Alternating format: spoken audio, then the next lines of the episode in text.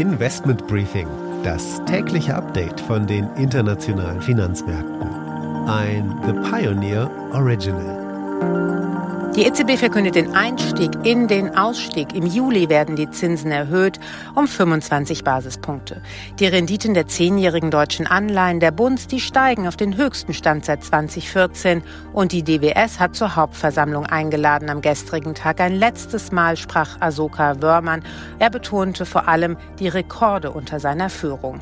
Es gibt Spekulationen, dass State Street die Credit Suisse übernehmen will. Die Aktie des schweizerischen Bankhauses springt daraufhin an.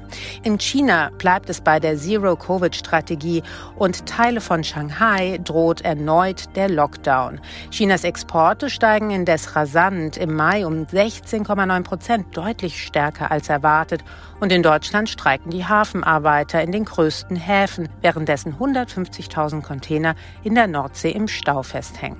Damit einen schönen guten Morgen aus Frankfurt. Mein Name ist Annette Weißbach. Ich freue mich, dass Sie auch beim heutigen Investment Briefing mit dabei sind.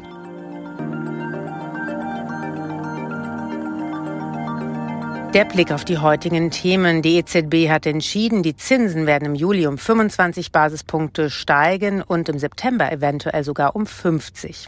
If the medium-term inflation outlook persists or deteriorates, a larger increment will be appropriate at our September meeting. Die DBS hat zur Hauptversammlung eingeladen. Asoka Wörmann zeigt keine Reue.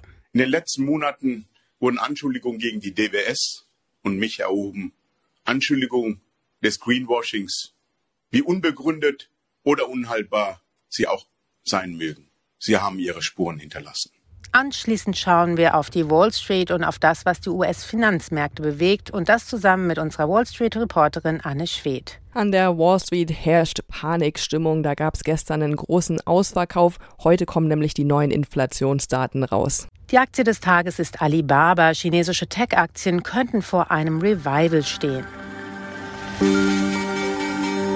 Das sind die Themen heute. Die komplette Ausgabe hören Sie als Teil unserer Pionierfamilie. Damit unterstützen Sie unabhängigen, werbefreien Journalismus.